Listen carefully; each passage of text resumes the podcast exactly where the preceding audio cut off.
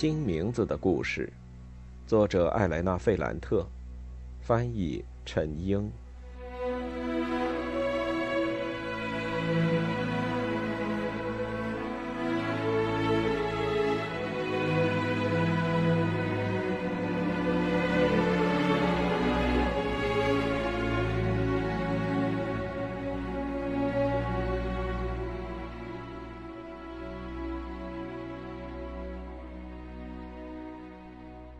六十一，尼诺没有任何挽留我们的意思。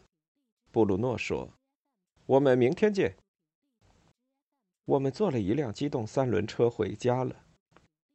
但在回家的路上，莉拉一直在颤抖。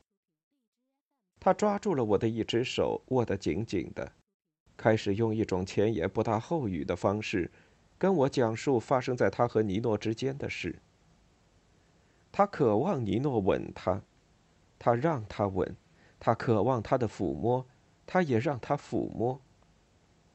我睡不着觉，假如我睡着了，也会忽然惊醒，会看时间，希望那时候已经是白天，我们要去海边。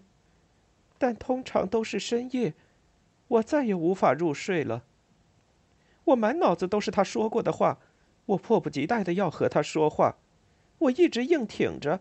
我告诉自己，我又不是皮诺奇亚，我可以想干什么就干什么，我可以开始也可以结束，这是一个打发时间的方法。我抿着嘴唇，最后我想，是的，吻是什么样的感觉呢？我发现了接吻的感觉，我之前不知道的，我可以发誓，我真的不知道，我再也离不开了。我把我的手给他，和他十指交缠，紧紧握着。我觉得放开手对我来说是一件痛苦的事。我错过了这么多事，现在这些错过的东西全都向我涌来。在我已经结婚的时候，才找到做别人女朋友的感觉。我很激动，我的心在我喉咙里跳，在我的太阳穴上跳动。我喜欢所有这一切。我喜欢他把我拖到那些偏僻的地方，种担心被别人看到的恐惧。我喜欢被别人看到的情景。你之前和安东尼奥在一起的时候就是这样的，对吗？你是不是在离开他的时候会很痛苦，迫不及待的在想见到他？这是不是正常的，莱农？对于你来说，当时也是这样吗？我不知道这是从什么时候开始的，是怎么开始的。刚开始的时候，我不喜欢他。我喜欢他说的话，他说话的方式，但我不喜欢他的身体。我想他懂得可真多呀，这家伙。我要听听，要学学。现在当他说话的时候，我根本就没法专心去听。我看着他的嘴，我感觉到我自己很害臊。我会把脸转向一边。在很短的时间内，我就变得非常喜欢他。我喜欢他的一切：他的手，他薄薄的指甲，他的消瘦，他皮肤下面的肋骨，他纤细的脖子，他剃得乱七八糟但总是很粗糙的胡子，鼻子，他胸前的汗毛，他又长又细的腿和他的膝盖。我渴望抚摸他，我想到一些让我恶心的事。真的让我很恶心的事来弄，但我想为他做，让他高兴，让他舒服。我在他的房间里大半个晚上都在听他说话。房间门关着，也没有开灯。他躺在靠窗子那边，月光照亮了他的头发和脖子，还有侧腰。我躺在靠近门那边。就是通常斯特凡诺躺着的那边。我想，她丈夫每个周末都睡在这里，在床的这一边，在下午或是夜里都会把她拉过来拥抱她。也就是在这张床上，他跟我讲述尼诺的事。关于尼诺的那些话让他失忆了，抹去了这张床单上夫妻恩爱的痕迹。现在他谈到这些，想象着尼诺紧紧抱着他，他已经忘乎所以，他感觉不到背叛和愧疚。他对我敞开心扉，说了很多本该藏在心里的话。他对我说，他多么渴望那个人，而那个人是我一直想要的。他是那么确信，对于那个人，我因为不敏感，没有锐利的眼光，没能力像他那样善于捕捉，从来都没有真正察觉到，从来都没有发现那个人的优点。我不知道他是不是故意的，还是他真的确信是因为我的错，因为我一直都在隐藏自己，从小学到现在一直又聋又瞎。以至于要等到他来了伊斯基亚岛，我才会发现萨拉托雷的儿子散发的魅力。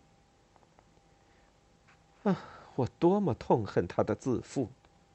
我心里充满了愤恨，但我没法对他说“住嘴”。我没法默默的叫喊着，起身回到我的小房间去，而是待在了那儿，时不时打断他，让他平静下来。我装出一种不属于我的冷静。这是大海的缘故，我对他说，在户外，在度假的缘故，加上尼诺很会蒙人，他说什么都让人觉得很容易。还好，明天斯特凡诺就来了，你会看到尼诺看起来就像个孩子，他真的是那样的。我对他很熟悉，在我们面前，他总是一副不可一世的样子。但想一下，加利亚尼老师的儿子是怎么对他的？你记不记得？你马上就会发现是我们高估了他。当然，和布鲁诺相比，他简直太棒了。但无论如何，他都是那个铁路员工的儿子，一心想着读书。你要记住，尼诺是我们社区的一员，他是在那里长大的。你要记住，在学校里，你要比他学得好。尽管他年龄比你大，还有你看到他怎么利用他的朋友了吧？让他的朋友付钱买所有的东西，饮料了，冰激凌了。我说这些话时很痛苦，因为我觉得我在说谎，尤其是我的这些话用处不大。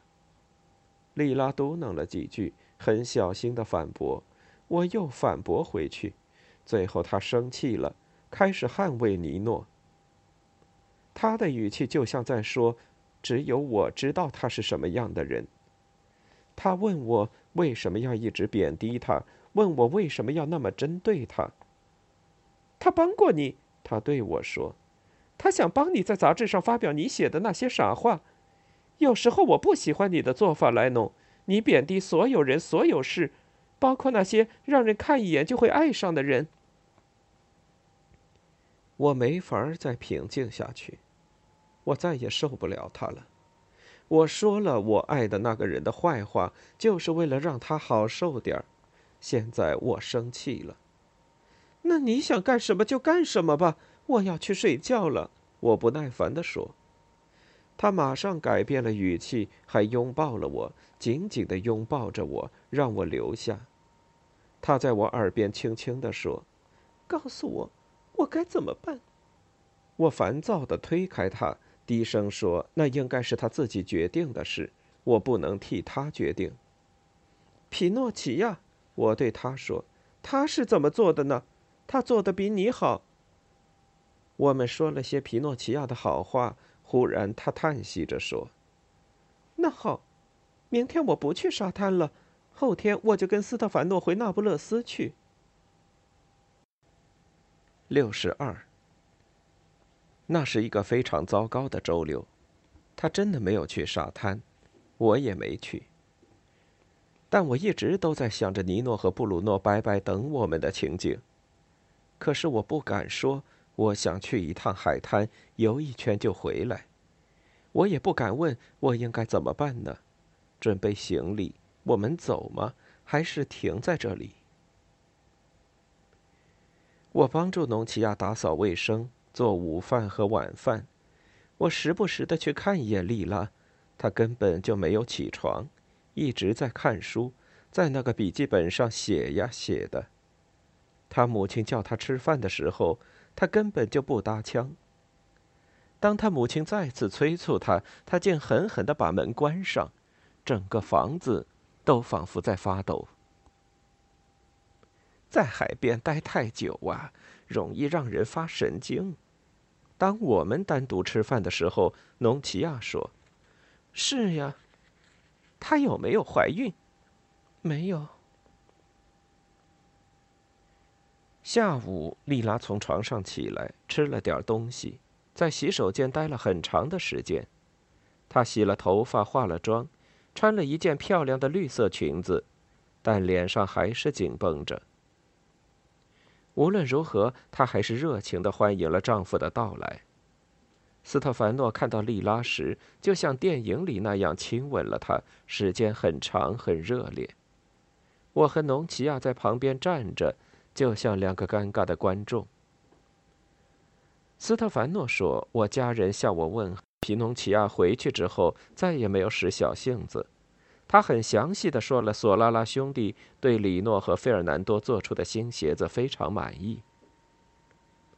他提到的最后一件事让莉拉很不爱听，他的好情绪瞬间被破坏了。刚开始他强颜欢笑，但当他听到索拉拉的名字，就开始对他恶语相向。他说：“那两个混蛋爱怎么想就怎么想，他根本不在乎。”那跟他的生活没关系。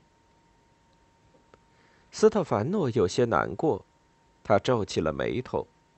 他清楚的感觉到前几个星期的幻觉消失了。他带着那种柔顺的微笑回答他：“他说他只是想告诉他社区里发生的事情，他没有必要用那种语气。”但无济于事，莉拉马上把那个夜晚变成了一场无法调和的战争。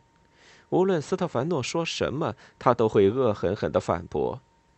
他们去睡觉时还一直在吵架，直到我入睡，满耳朵都是他们的争吵。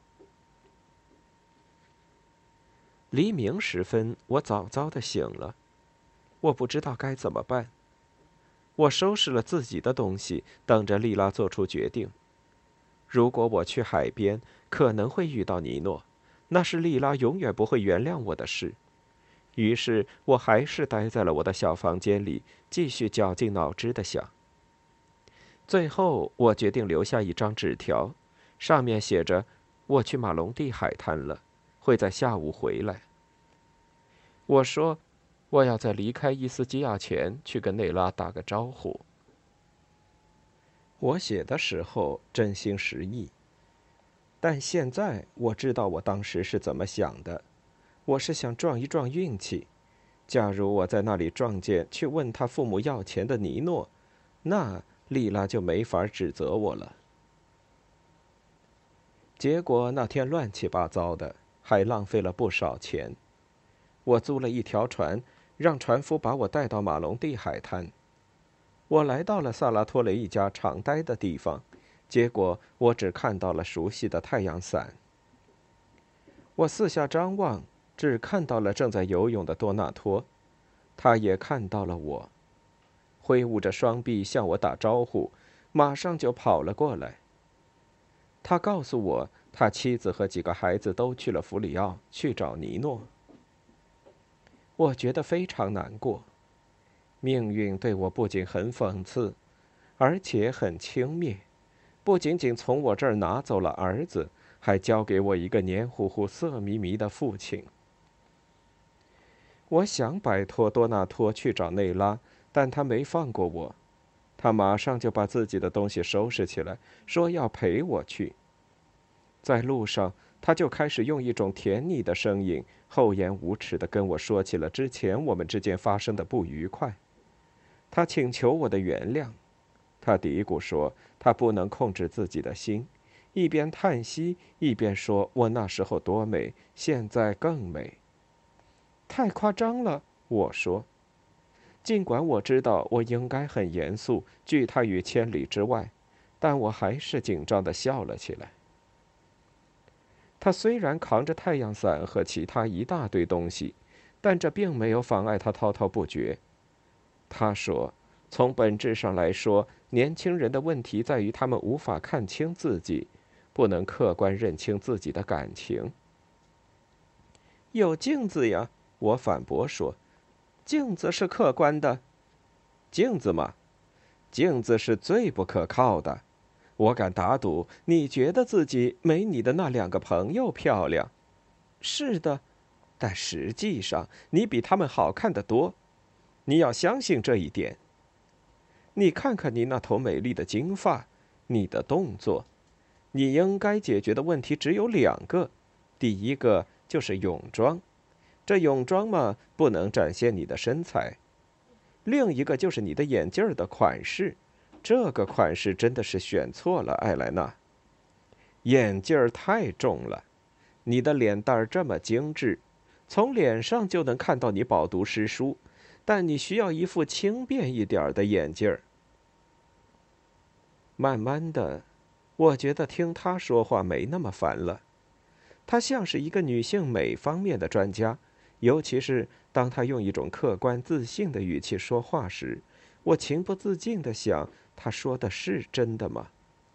我只是不懂打扮自己。换句话说，我从哪里找到钱买适合我的衣服、适合我的泳衣和眼镜呢？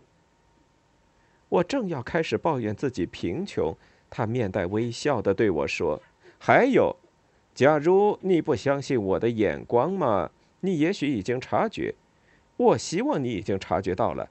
上次你来找我们的时候，我儿子看你的那种眼光。只有在这时候，我才发现他在说谎。他说那些是为了激起我的虚荣心，想让我自我感觉良好，然后出于感激之情靠近他。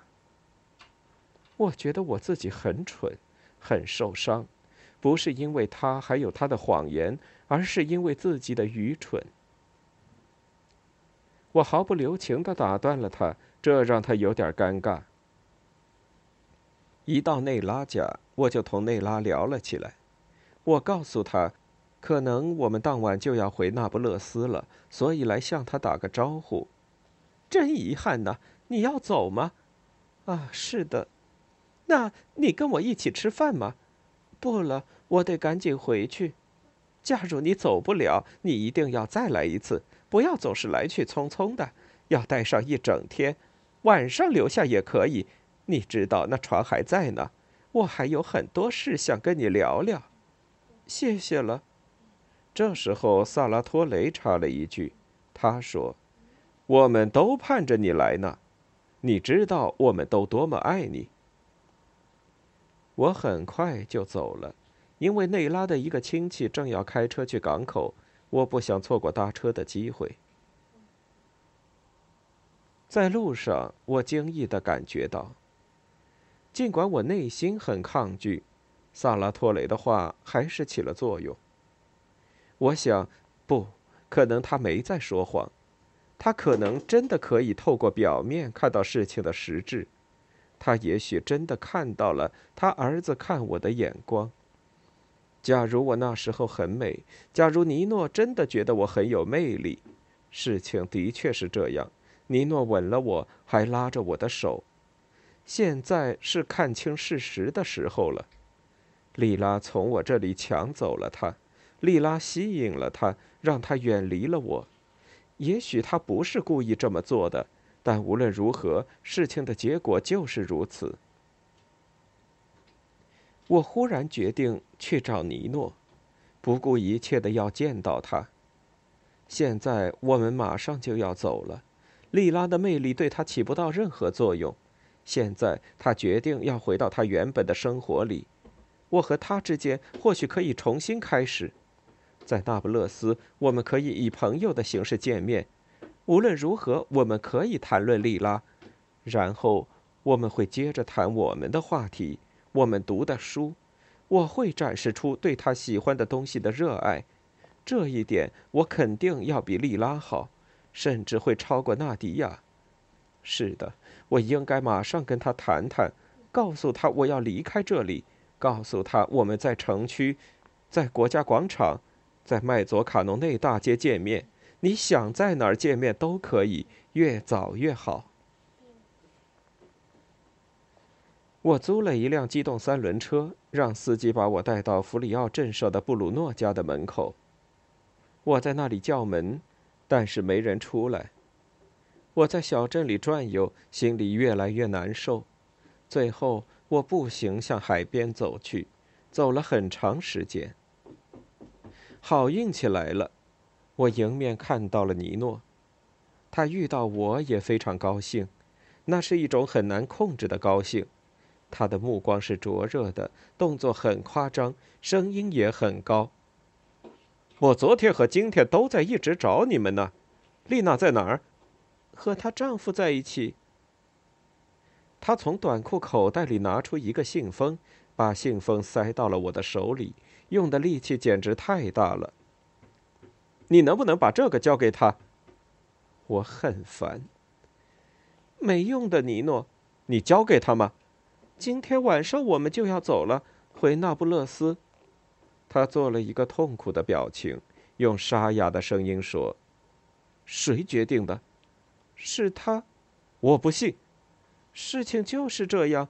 他昨天晚上告诉我的。”他想了一下，指着那个信封说：“求求你了，无论如何都要交给他，马上交给他。”好吧，你向我保证。我已经跟你说了，好的。他陪我走了很长一段路，一路上都在说他的母亲和弟弟妹妹的坏话，他们都在折磨我。他说：“还好他们已经回巴拉诺去了。”我问他布鲁诺怎么样，他做了个很不耐烦的手势，说他在学习呢，也说了他的坏话。你不学习吗？我学不进去。他把头缩在肩膀中间。有点忧伤。他开始跟我说，有的人会犯一种错误，对自己产生错误的认识，因为老师出于自己的目的让你相信你很厉害。他说，他现在发现，他想学习的东西并不是他真正感兴趣的。你在说什么呀？忽然就变了吗？只需要一瞬间，你的生活就可以发生翻天覆地的变化。都是很普通的话。发生了什么事情呢？我已经认不出他了。我对自己发誓，我要帮他恢复到他原来的样子。现在你太激动了，你不知道你在说什么。我用我最擅长的理性语气说：“一到那不勒斯，我们见面谈谈吧，假如你愿意的话。”他点了点头。但很快，他几乎是带着愤怒叫喊着说：“我不上大学了，我要找一份工作。”六十三，他一直陪我，我们一起都快走到我住的地方了。我担心会遇上斯特凡诺和莉拉，就匆忙和他道别，走上家门口的台阶。明天早上九点，他喊道。我停了下来。如果我们离开了这里，那我们在那不勒斯见。你去老城区找我。尼诺做了个不的手势，态度非常坚决。你们不要走。他在说这句话的时候，就好像是一句威胁，一句对命运的命令。我最后跟他打了一次招呼，顺着楼梯向上跑去。我很懊悔，自己没有检查一下那个信封里有什么。家里的气氛很糟糕，斯特凡诺和农奇亚在交谈，莉拉不是把自己关在了洗手间，就是关在了自己的房间里。我进屋的时候，他们俩都用一种带着敌意的目光看着我。斯特凡诺开门见山，沉着脸，很不客气地说：“你能不能跟我说说？”你和那位在搞什么鬼？什么意思？他说他在伊斯基亚岛待烦了，想去阿马尔菲海滩。我不知道这是怎么回事。农奇亚也插了一句，但不是通常那种充满慈爱的语气。莱农，你不要让他想七想八的。我们有钱，但也不能把钱从窗子里扔出去呀。现在又提阿马尔菲，这又是哪一出呢？我们已经付了在这里住到九月的钱。我生气了，我说：“你们搞错了，丽娜让我做什么我就做什么，我怎么能决定她的事情呢？”那你现在就去跟他说说，让他好好想想。斯特凡诺也爆发了。下个星期我会回到这儿，我们一起过圣母升天节，我们会玩的很开心的。可是现在我不想看到他胡搅蛮缠。操！你觉得我应该把你们带到阿马尔菲去吗？假如阿马尔菲也不行，那我带你们去哪儿呢？去卡普里吗？然后呢？哼！别折腾了，莱农。他的语气让我害怕。他在哪儿呢？我问。农奇亚指了指卧室。进到他的卧室之前。我确信他已经准备好行李了，已经铁了心要离开，即使挨揍也要走。但当我推开房门，发现他竟然还穿着睡衣躺在凌乱的床上。房间和往常一样乱糟糟的，行李堆在一个角落里是空的。我晃了晃他，说：“莉拉。”他嘀咕了一句，睡眼惺忪的看着我，问。你去哪儿了？你见到尼诺了吗？见到了，这个是给你的。我有点不情愿的把那信封给了他。他打开信封，从里面拿出一张纸。他看了之后，整个人忽然振奋起来，就好像打了一针兴奋剂，困倦和不适一扫而空。他说了什么？我很小心的问。不是给我的。那是什么呀？是给纳迪亚的。他要跟他分手。他把那封信放到了信封里，然后还给我，让我帮他藏好。我手里拿着那封信，感觉有点迷茫。尼诺要跟纳迪亚分手，为什么呢？为什么莉拉要求他这么做？就是为了占上风吗？我非常非常的失望。他放弃了加利亚尼老师的女儿，就是因为他要跟这个肉食店老板娘谈情说爱吗？我什么也没说，看着他在那里穿衣服打扮自己，最后我还是忍不住问：“你为什么要对斯特凡诺提出那个荒谬的请求，去阿马尔菲呢？我不明白你在想什么。”他微笑着说：“我也不知道为什么。”我们从房间里出去，莉拉过去亲了亲斯特凡诺，很愉快地偎依着他。我们决定陪他到港口。我和农奇亚坐着机动三轮车，他和莉拉坐着兰美达摩托。我们在等船的时候吃了一个冰激凌。莉拉对丈夫很温柔，交代了很多事情，还答应他每天晚上都打电话给他。在上船之前。斯特凡诺把一只手臂搭到我的肩膀上，在我耳边嘀咕了一句：“对不起，我当时真的是太生气了。这次没有你，我还真不知道怎么收场呢。”那是一句非常客气的话，但我也听到了言外之意。你跟你的朋友说说，拜托了。假如他再使劲拽，绳子总有一天会断的。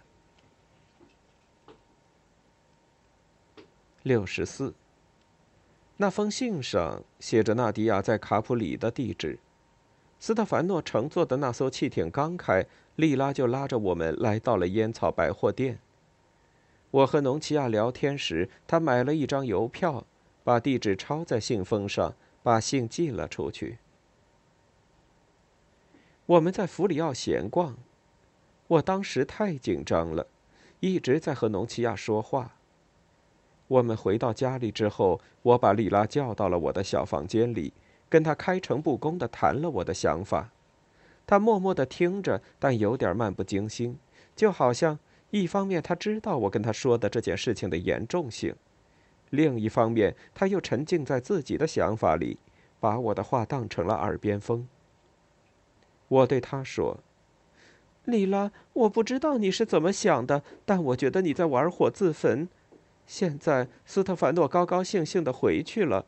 假如你每天晚上给他打电话，他会更高兴的。但是你要小心，他过一个星期就会回到这儿，会一直待到八月二十号。你想你能这么继续下去吗？你想你可以拿别人的生命开玩笑吗？你知道吗？尼诺已经不想继续上学了，他想找份工作。你跟他说了什么呀？你为什么要让他离开他的女朋友？你要毁掉他吗？你们想毁掉自己吗？听了最后一句话。他忽然爆发出一阵笑声，但笑得有点不自然。他用一种开玩笑的语气对我说：“谁知道呢？”他说：“我应该为他感到高兴，这是一件很有面子的事。为什么呢？因为她只是一个鞋匠的女儿，只有小学毕业的水平，而且已经是卡拉奇家的人了。但他战胜了我老师那个精致高雅的女儿，她要更加精致。”因为我上的那所学校里，学习最好的男生，也可能是整个那不勒斯，全世界最优秀的男生，这当然是根据我之前说的话，离开了那个有钱人家的小姐，只是为了讨她的欢心。他在说这些的时候，带着一种越来越明显的讽刺，就好像在向我揭示他的一个残忍的报复计划。我当时一定满脸不悦。他应该觉察到了，但他好像没法停下来。他一直在用那种语气说话。他是说真的吗？在那时候，他真实的感受是什么呢？我感叹了一句：“你演这出给谁看呢？给我看吗？你想让我相信尼诺会为你做任何疯狂的事吗？”他眼睛里的笑意消失了。脸色阴沉下来，马上换了种语气：“不，我是在骗自己，根本不像你想的那样。我是那个为他疯狂的人，这种感觉从前从来没有过。我很高兴现在我能有这种感觉。”他好像觉得非常难堪，连一声招呼也没打就去睡觉了。我也精疲力尽。在半睡半醒之间，我尽力的说服自己，他最后那句话是真的，前面都是在演戏。接下来的一个星期里，我有了其他证据。首先，在星期一，我就明白了，皮诺奇亚离开后，布鲁诺的注意力真的转移到了我的身上，他现在觉得时机已经成熟。他要在我面前表现的像尼诺在利拉面前一样。我们下海游泳的时候，他很笨拙的把我拉到他的身边，想吻我，让我喝了一大口海水。我不得不咳嗽着，马上回到岸上。我讨厌他，这一点他应该能感受到。我们在晒太阳时，他过来躺在我的身边，就像一条被棒子打了的狗。我很客气，但态度坚决地告诉他：“布鲁诺，你很可爱，但我和你之间只能是普通朋友，不可能有别的感情。”这时他会很沮丧，但并不会放弃。在莉拉和斯特凡诺通话结束后，那天晚上我们四个人又一起到沙滩上散步。我们坐在冰冷的沙子上看星星。莉拉用手肘撑着沙滩，尼诺枕着她的肚子，我枕着尼诺的肚子，布鲁诺又枕着我的。每个人都看着群星，用种种溢美之词赞美上天的宏伟杰作。不，并不是每一个人，莉拉就没有，他一直沉默着。当我们把那些溢美之词，还有感叹和惊异的话说完，他说。夜晚的天空让他害怕，他看不到任何上帝的杰作，只能看到一块块玻璃碎片在一潭沥青里闪烁。这话让我们都沉默了。他总是习惯于最后一个说话，做总结性的发言，这让我非常恼火，因为这样他就有更充足的时间思考，用只言片语就能让我们之前未经太多思考说出的那些话。化为乌有。我感叹说：“害怕什么呀？夜空多美啊！”布鲁诺马上表示支持我，尼诺却迎合了莉拉的观点。尼诺轻微的动了一下，示意我从他的肚子上移开。他坐起来，开始和他聊起来，就好像只有他们俩。他们说着天空、庙宇、秩序和混乱。最后，他们站起来，一边说着话。一边消失在黑暗里，我依旧躺在那里，用手肘支撑着身体。少了尼诺热乎乎的身体做枕头，布鲁诺的头又压在我的肚子上，让我很难受。我说对不起，然后捋了捋他的头发。他起来了，用手臂环抱住我的腰，把脸贴到我身上。我说别这样。但他还是把我推到沙滩上，用嘴在寻找我的嘴唇，而且一只手按在我的胸部。我用力地推开他，大声说：“别那样！”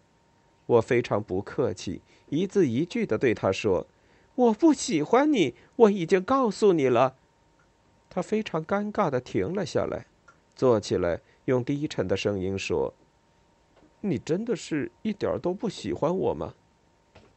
我跟他解释说：“那不是可以用数量来衡量的东西。”我说：“这不是好看不好看的问题，也不是可爱不可爱的问题。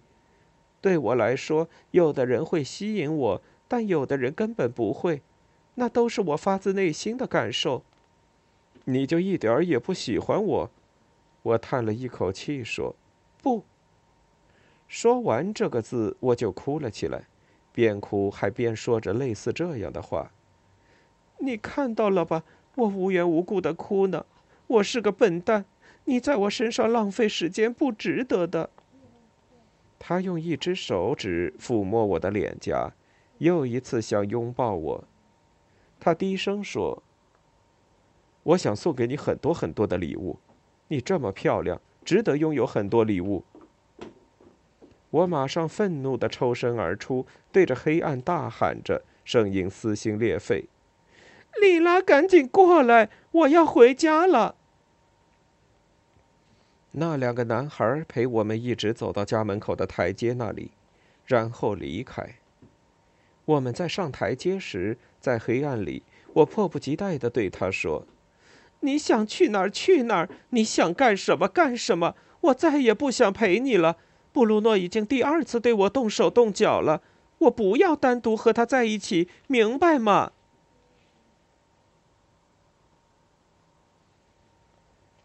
六十五。有些时候，我们会用一些毫无意义的话、荒谬的做法掩盖我们真实的感情。现在，在抵抗了一阵之后，我开始逐渐顺从布鲁诺。当然，我仍然不喜欢他，即使是安东尼奥，我当时也没有特别喜欢。在我们生命的不同阶段，对男人能不能产生感情，通常是看他们符不符合我们心目中的男人形象。在布鲁诺·索卡沃的生命的那个阶段，他非常慷慨，也很客气，对他产生一点感情也是很容易的。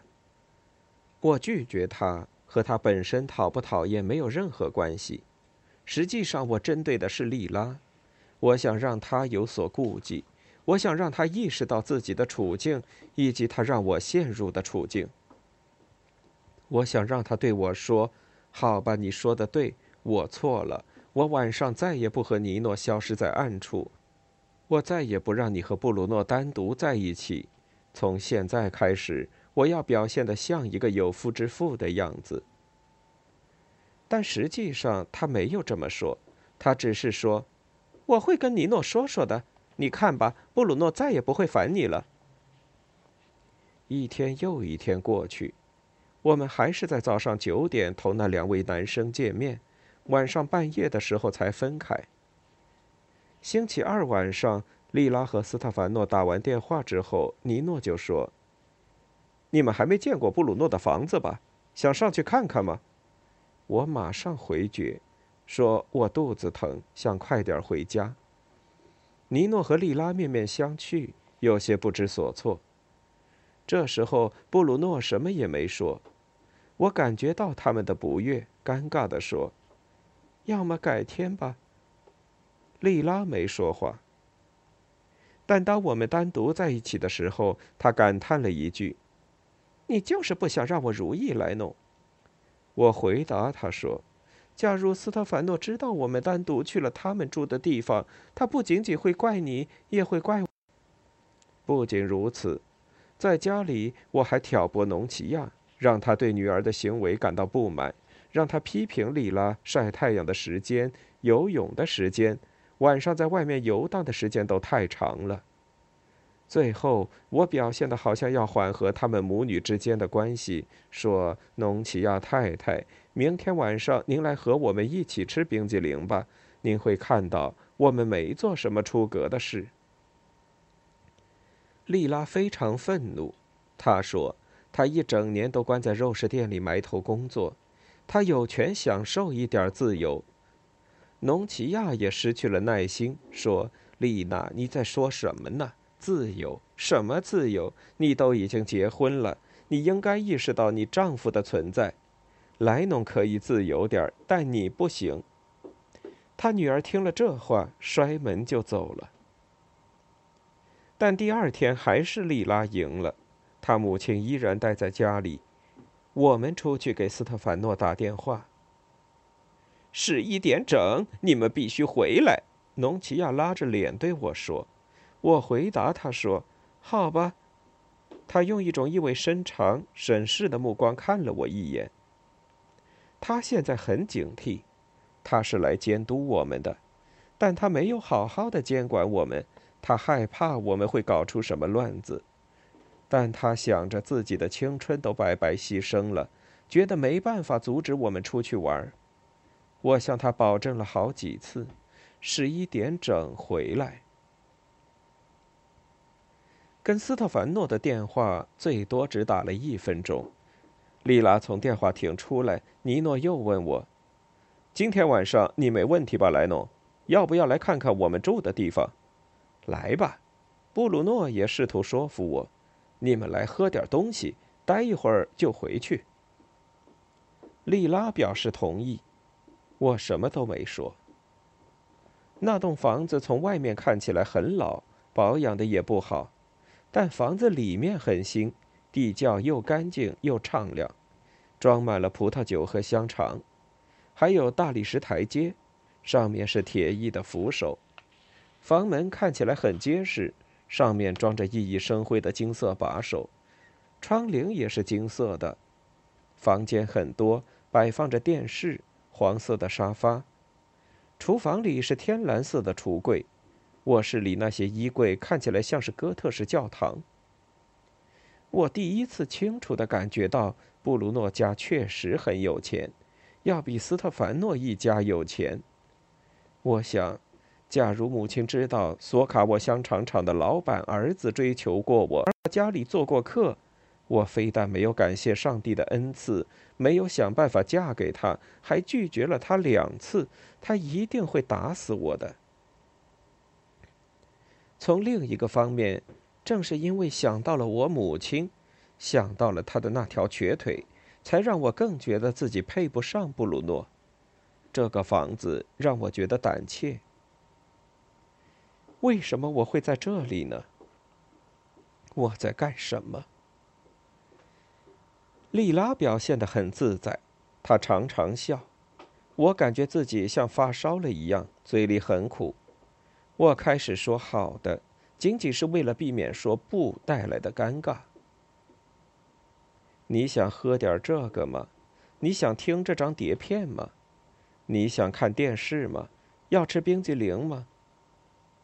我忽然意识到时间已经很晚了，但尼诺和莉拉又消失了，这让我觉得非常不安。他们去哪儿了？他们有没有可能关在了尼诺的卧室里？有没有可能莉拉在这方面也没有尺度？有没有可能？我不愿再想下去了。我站了起来，对布鲁诺说：“太晚了。”他非常客气，但还是有一丝忧伤。他低声说。你再待一会儿吗？他说，第二天他很早就要离开，要去参加一个家庭聚会。他还说，他一直要到下周一才回来，有好几天看不到我，他会觉得非常难受的。他轻轻地握住我一只手，说他很爱我，还有其他类似的话。我轻轻地抽出了手，他没有再尝试别的接触，他一直在说着他对我的感情。他通常是沉默寡言的，这时却滔滔不绝起来。我没办法打断他，最后我终于有机会说：“我真的该走了。”这时我抬高嗓门喊道：“丽拉，拜托了，出来吧，已经十点一刻了。”过了几分钟，他们俩出现了。尼诺和布鲁诺陪着我们找到一辆机动三轮车。布鲁诺向我们道别，就好像他不是回那不勒斯待几天，而是要去美国一辈子不回来了一样。在路上，莉拉用一种讨好的语气对我说，就像是宣布一个重大新闻。尼诺对我说，他很欣赏你，我一点儿也不欣赏他。我马上不客气地回答了他。我很严肃地对莉拉说：“假如你怀孕了呢？”他在我的耳边说：“没这个危险，我们就是拥抱和接吻。”哼，不论如何，我都不能怀孕了。你已经怀过一次了，我告诉过你我不会怀孕的。他知道该怎么做。他是谁？尼诺，他会用套子的。什么？我不知道。他就是这么说的。你不知道那是什么东西，你就信了吗？就是放在上面的东西。放在什么上面？我想逼他说出那个词。我想他明白，他对我说的话前后矛盾。开始他向我保证他们只是接吻，然后他说尼诺是不会让她怀孕的人。我非常生气，我希望他能感到羞耻，但实际上他对发生的每件事都感到高兴。到家时，他对农奇亚非常友好。他还强调说：“我们提前回来了，然后就去准备睡觉。”他没有关房门。当他看到我已经准备好睡觉了，叫住我说：“你在我这待会儿吗？关上门。”我坐在床边，但我很努力的表现出我对他以及所有的一切都感到厌烦。你要跟我说什么？他小声说。我想去尼诺那里睡，我惊讶的目瞪口呆。农奇亚怎么办呢？等一下，你别生气，时间不多了，莱农。斯特凡诺星期六就来，他会在这里待十天，然后我们就要回那不勒斯，一切就都结束了。什么一切都结束了？就是现在这样的日子，这样的夜晚。我们讨论了很长时间，我觉得他脑子很清醒。他小声地说：“将来再也不会发生类似的事了。”他嘀咕说：“他爱他，他想得到他。”他用的是这个动词“爱”，这是只有在书上或是电影里才能找到的词，在我们的社区里就没有人用这个词。我在自言自语时才会想到他，我更倾向于用的词是“喜欢”。